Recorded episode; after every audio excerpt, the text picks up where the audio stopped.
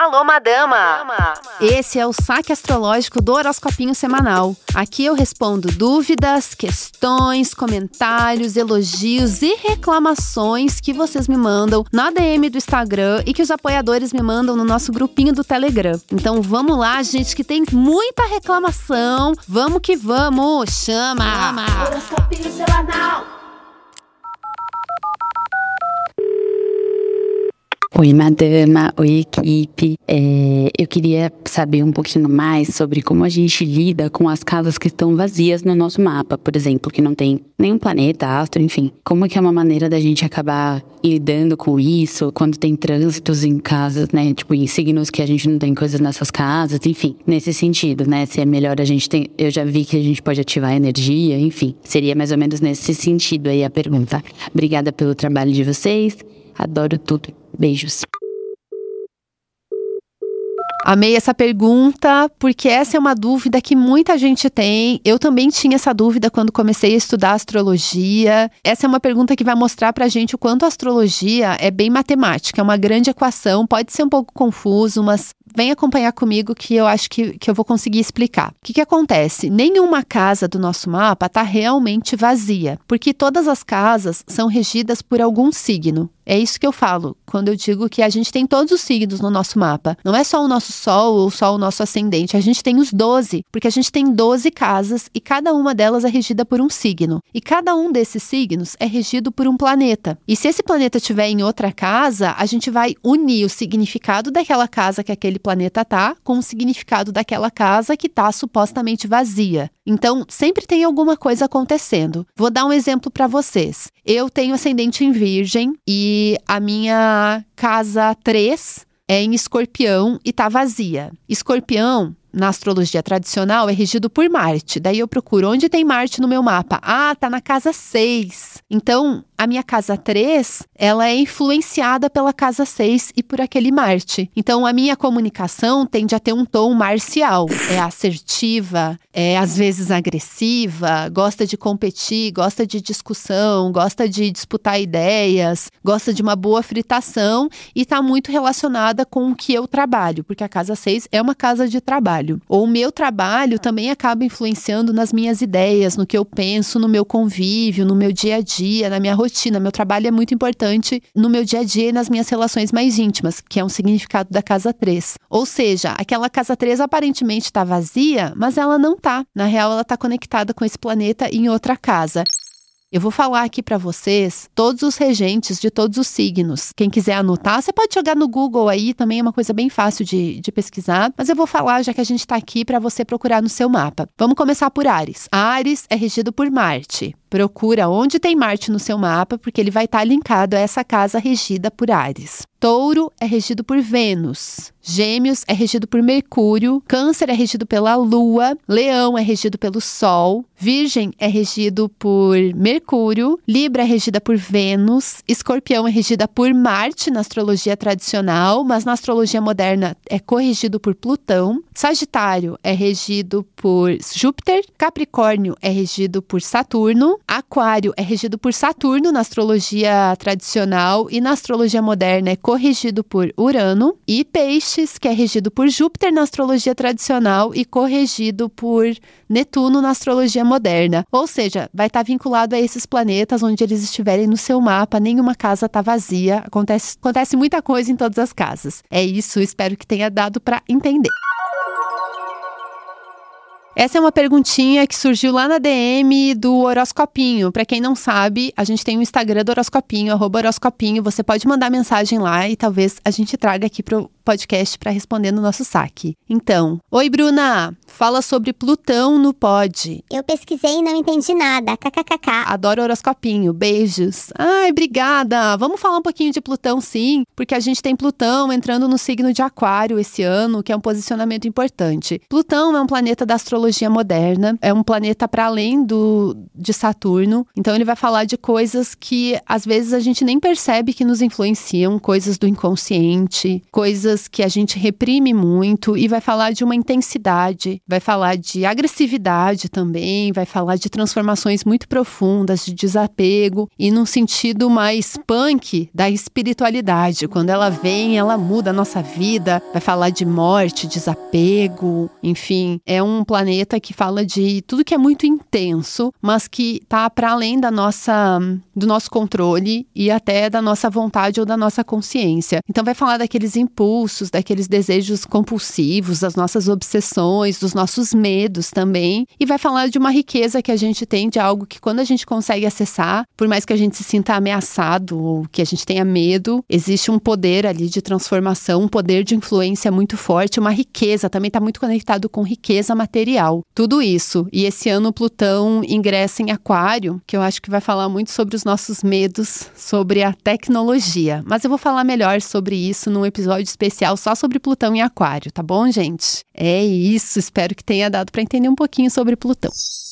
Mais uma perguntinha. Oi, madama. Então, tenho uma dúvida quanto a como interpretar meus horoscopinhos. Tenho Sol em Peixes e Ascendente em Virgem, ou seja, dois posicionamentos fortes em signos opostos e muitas vezes não sei o que levo em consideração. Por exemplo, nessa semana, agora que tivemos Sol, Saturno e Mercúrio em Peixes, eu leio mais pelo ponto de vista pisciano ou virginiano? Fico muito louca e confusa com isso, kkkk. Porque acho que esses trânsitos acabam por me impactar tanto por um lado quanto pelo outro. Amei essa pergunta, essa também é uma dúvida que muita gente tem mesmo. E faz todo sentido. Mas pelo sistema que eu uso para fazer os horoscopinhos e as previsões, eu sempre aconselho você a ler primeiro o ascendente. E você vai ver que muitos astrólogos também falam isso. Leia primeiro o ascendente. O ascendente é o ponto mais importante do nosso mapa, por isso que é importante para a astrologia saber a nossa hora de nascimento, porque é a partir da nossa hora de nascimento que a gente vai saber qual é o nosso ascendente. E a partir do ascendente é que a gente organiza os planetas dentro das casas do nosso mapa. Então, dê prioridade para o ascendente agora. Por exemplo, quando você tem Sol, tem Saturno, tem muitas coisas acontecendo em outro signo, você pode ler esse outro signo também, né? Ele pode ser seu posicionamento do signo solar, do, do signo da Lua, da Vênus ou até o teu Saturno para você entender aquele aspecto. Pode ser legal, mas daí você pega o que faz sentido para você. E realmente, às vezes dá muito conflito e muita contradição, porque a astrologia é contraditória porque ela está falando de pessoas e pessoas são contraditórias e incoerentes. E é isso aí, faz parte, a gente não vai conseguir ter 100% de coerência. Às vezes a gente sente uma coisa, precisa de outra, daí sente outra. Faz parte, é assim mesmo. Eu acho que só revela o quanto a astrologia é um bom espelho para a gente entender as nossas questões, porque ela mostra essa contradição. Eu acho que tem que ler o sol também, viu? Porque o sol acaba funcionando. O sol é um ponto de luz, de brilho, que a gente enxerga as coisas no nosso mapa. Então eu acho que é legal se guiar pelo signo solar. É por isso que eu ainda faço horóscopos com base no signo, que muita gente lê só o signo solar, porque na minha prática também funciona quando eu leio o meu signo solar. Então o meu conselho é sempre esse: leia o ascendente, depois leia o sol. E daí veja aí a grande confusão, porque a gente é assim mesmo. Espero que tenha esclarecido um pouquinho. Oi, madama. Aqui Lu Ferreira. Sol em touro, ascendente em câncer, lua em leão, Vênus e Marte em touro. E nessa semana que a Vênus entra em touro, eu gostaria muito de ouvir a partir da sua perspicácia, inteligência, experiência. Sabedoria, né, madama? Como aproveitar melhor essa Vênus entrando em touro para de repente conseguir uma chave aí para parar de fugir de relacionamentos, como eu tenho feito há mais de 10 anos. Ai, agradeço imensamente pelo seu programa, pela sua atenção, pelos seus comentários. Você é incrível. Que bom que a gente tá junto nessa. Beijo. Ai, que fofura! Amei! Ai, muito obrigada! Gente, eu adorei seu mapa. Esse combo, ascendente em câncer, sol em touro, lua em, em leão, é um combo bem chique, viu? Bem convicto também. É um... São posicionamentos de quem sabe o que quer. E você falando aí de ter uma conjunção de Vênus e Marte em touro, né? Falando sobre relacionamentos e tudo mais. Eu acho que esse é um ano de uma virada virada de chavinha mesmo, principalmente para quem tem Vênus em touro, porque a gente está com esse trânsito de Urano, que está transitando em touro já faz alguns anos. Então, existe um processo de, de longo prazo, porque tudo que tem touro envolvido é devagar e sempre, é muito gradual, é muito sutil, mas que existe um trabalho sendo feito de uma transformação, de uma abertura, de uma liberação. E, inclusive, a gente tem nesse mês uma conjunção de Vênus com Urano em touro. Então, pelos trânsitos, se você está querendo aí se abrir, se entregar, entrar num relacionamento e que um relacionamento que tenha a ver com você, que seja natural, acho que essa pode ser uma semana muito boa, porque nessa conjunção de Urano com Touro, ela vem meio que para abalar as nossas estruturas, ela dá uma, um chacoalhão, mas é aquele chacoalhão bom necessário para a gente liberar muita coisa e se abrir mais. Então, torcendo para você e para o amor na sua vida.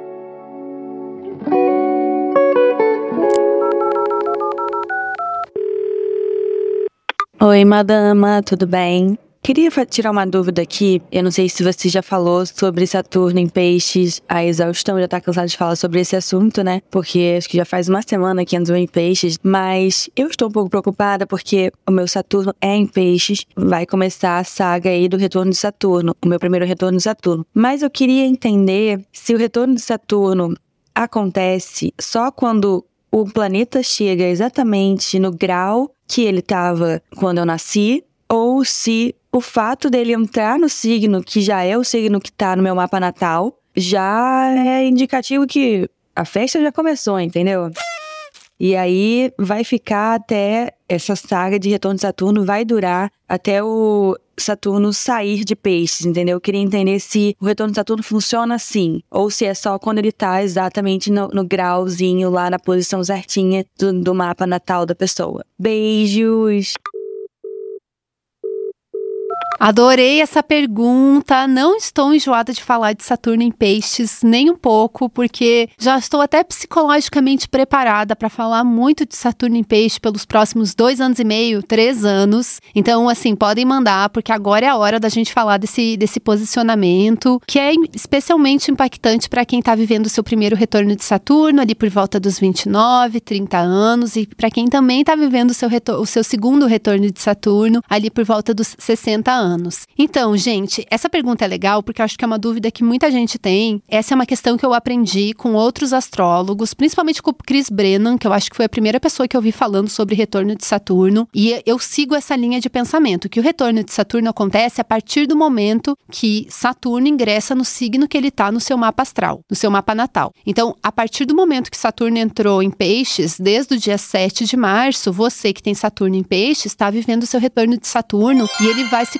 completar só quando Saturno finalmente sair de Peixes e entrar no próximo signo, que é Ares, que vai acontecer daqui dois anos e meio, três anos, porque Saturno vai entrar em Ares, só que ele fica retrógrado, daí ele volta para Peixes, tipo, para encerrar de vez. Então, tem aí um, um, tempo de três anos no total. E esse é o tempo do seu retorno de Saturno. Eu acho esse, esse processo mais interessante e mais coerente com o que é o retorno de Saturno, que é justamente o momento que a gente está entendendo os nossos limites, que a gente está estruturando a nossa vida, que a gente está assumindo as broncas, assumindo a nossa responsabilidade, que a gente tem mais consciência para se comprometer com projetos de longo prazo ou com coisas que exigem um certo trabalho, um certo esforço da nossa parte. Então, eu acho que tem tudo a ver com ser algo gradual que a gente vai fazendo numa fase da nossa vida, num período, que não é uma coisa do dia para noite, do tipo, hoje Saturno fez conjunção exata com o meu Saturno e é aqui que a coisa acontece. Eu acho que não. Saturno é um planeta de trânsito lento, as coisas vão acontecendo bem devagar, por isso que a gente não precisa se estressar super com o retorno de Saturno, porque ele não é uma coisa que pega a gente de surpresa é, ou que vem de supetão, assim, uma coisa súbita. Isso não tem nada a ver com Saturno, apesar de geralmente as pessoas viverem muitas mudanças nesse período da vida, mas elas são mudanças assim graduais, que as pessoas conseguem ter um certo planejamento, ou pelo menos elas estão está sendo visto que a coisa está vindo e você pode se preparar. É assim que, que, Saturno se movimenta e esse é o significado de Saturno. Então, o seu retorno já começou, está apenas no começo e é um processo, vai dar tudo certo, vai ser ótimo. Você está estruturando a base da sua vida a partir de agora e também fechando portas de coisas que não tem nada a ver com você para abrir espaço na sua vida para coisas que você escolheu fazer. Isso é muito chique. Feliz retorno de Saturno! Aquelas, né? Todo mundo morrendo de medo de Saturno, mas não precisa. Bom dia, boa tarde, boa noite, madama e ouvintes do Choroscopinho. É, adoro o programa, escuto todos os episódios de todos os signos, toda semana. Sou uma fanática. É, sou uma podcaster também no Feito por Elas. E tô aqui participando de um podcast, olha só. A minha questão é: eu tenho a famigerada Vênus em Virgem certo? E sei que temos um programa do Choroscopinho só dedicado a Vênus de cada signo. E gostei muito que Madonna e convidade exaltaram tal Vênus, né? Que é vista com maus olhos. Eu gostaria de mais disso. Gostaria de recadinho atual para quem tem Vênus em Virgem para 2023. Muito obrigada, abraços.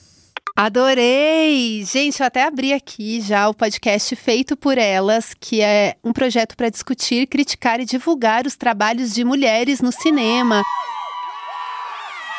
Tem muitos episódios, eu não conhecia esse podcast, mas assim que eu chegar em casa vou escutar todinhos. Já gostei do tema, adorei. Fica a dica aí para vocês procurarem também, porque tem muito conteúdo lá e um conteúdo que deve ser muito bem feito, pois é feito por uma pessoa que tem Vênus em Virgem. Então vão lá conferir, feito por elas, tá bom? Então, Vênus em Virgem para esse momento. É, Vênus em Virgem tá em evidência, na verdade. Assim, quem tem Vênus em Virgem tá aí nessa oposição de Saturno Saturno em Peixes. Então, por um lado, Vênus em Virgem, por outro lado, Saturno em Peixes. É, fazendo muito você encarar. O que, que você tem medo nas relações? Medo de se envolver. Quais são coisas que você carrega, às vezes, crenças limitantes, sabe? Coisas do passado, coisas que já aconteceram, coisas que você só está reproduzindo sem meio que no automático, às vezes. Então, Saturno, ele tá bem na frente da sua Vênus para você encarar isso. Tipo, o que, que é isso que eu tenho medo? O que, que é essa tradição que eu tô mantendo? Eu tô sendo fiel a quê? E como que isso tá sendo um grande obstáculo para eu me relacionar com as pessoas de uma forma mais leve, mais livre, mais espontânea? Porque Saturno vai ressaltar justamente o nosso medo, a coisa que a gente fica assim, se sentindo avaliada, testada, ou quando a gente sente que a gente não tem tanta abertura com as outras pessoas. É, então, principalmente quando a gente fala de sentimentos, a Vênus em Virgem, que é muito analítica, muito racional, acaba tendo uma certa certa dificuldade de deixar as coisas fluírem